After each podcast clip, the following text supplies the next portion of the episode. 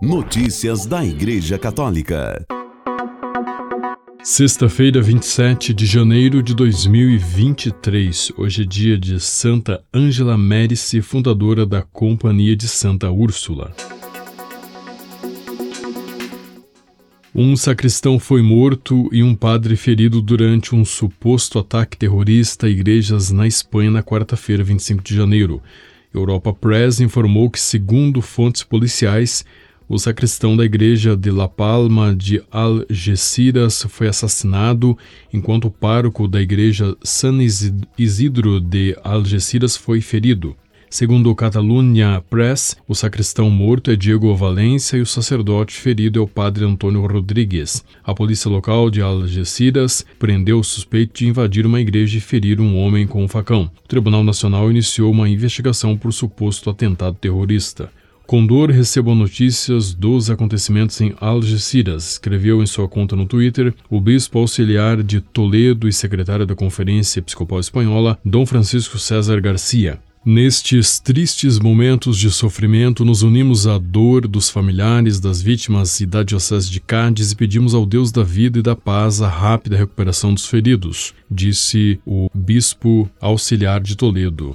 O prefeito de Algeciras, José Inácio Landaluce, decretou luto oficial. Notícias da Igreja Católica. E a Conferência Episcopal Espanhola condenou toda forma de violência após o ataque a várias igrejas na cidade de Algeciras, no qual um sacristão foi morto e um padre ferido. A Conferência Episcopal Espanhola expressou em um comunicado sua proximidade, afeto e o consolo da fé às famílias das vítimas a Diocese de Cádiz e a Sociedade do Campo de Gibraltar. Também expressamos nossa mais forte condenação a todas as formas de violência que não pode ter lugar na sociedade em que vivemos, afirmou a conferência.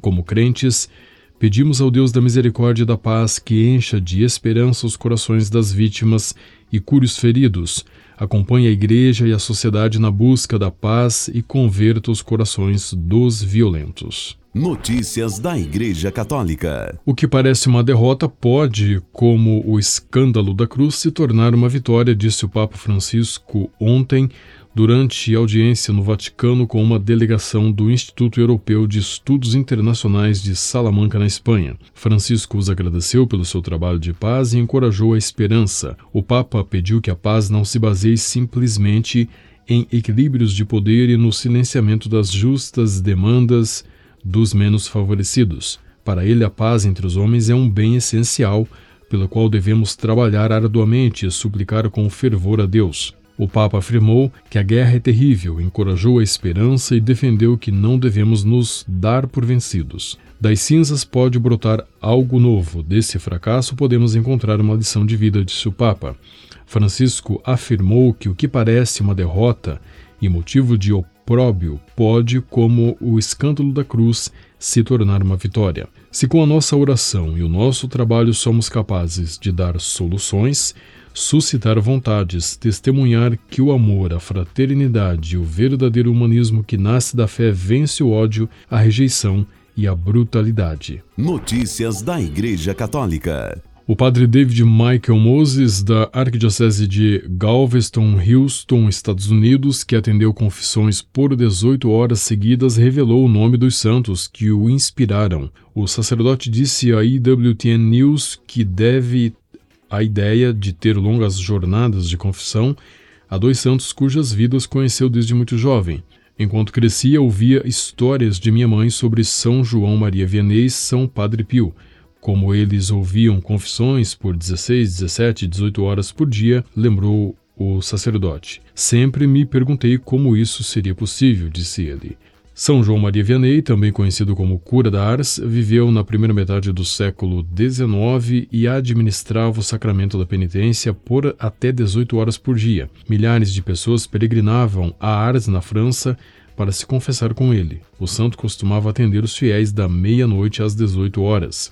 São Pio de Pietrelcina foi um dos confessores mais famosos do século XX. As pessoas que iam ao seu confessionário afirmavam que o santo dos estigmas tinha o dom de perscrutar as consciências e de mencionar os pecados que os penitentes se esqueciam de confessar. Padre Moses disse que depois de sua ordenação sacerdotal, percebeu a grande necessidade do sacramento da confissão. É muito bom para o mundo que o poder da misericórdia de Deus seja tão forte na vida das pessoas através deste sacramento, comentou o sacerdote ele decidiu torná-lo acessível a todas as pessoas, especialmente nos tempos do advento da quaresma. Confessar os fiéis durante 18 horas foi para Padre Moses refletir a disponibilidade da misericórdia de Deus, que está sempre à espera que voltemos a Ele. A longa jornada de confissões começou no dia 17 de dezembro, às 6 horas da manhã, e terminou à meia-noite. Notícias da Igreja Católica. O Papa recebeu em audiência os participantes do Congresso Mulheres que Constrói uma Cultura do Encontro Interreligioso.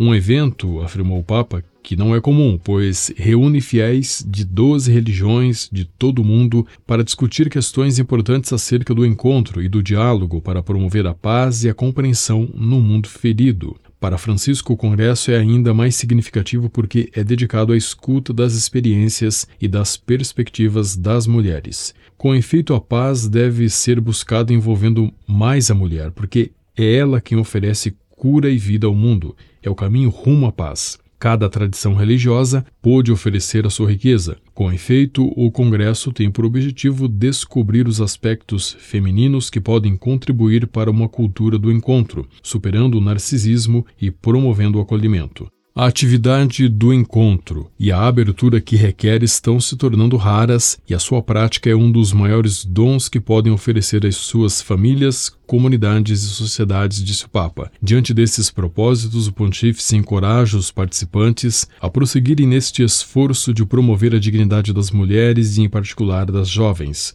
O evento é organizado pelo Dicastério para o Diálogo Interreligioso e pela União Mundial das Organizações Femininas Católicas. Notícias da Igreja Católica. Com o vídeo publicado ontem, concluiu-se a série Hashtag The Church is Our Home. A Igreja é Nossa Casa. O vídeo trata da entrega ao Papa Francisco e à Secretaria-Geral do Sínodo do resumo da sessão extraordinária de escuta sinodal dedicada a pessoas com deficiência. Da emoção na voz dos participantes percebe-se a consciência de que viveram um acontecimento único que permitiu, pela primeira vez, que a voz dos fiéis com deficiência chegasse ao Sínodo.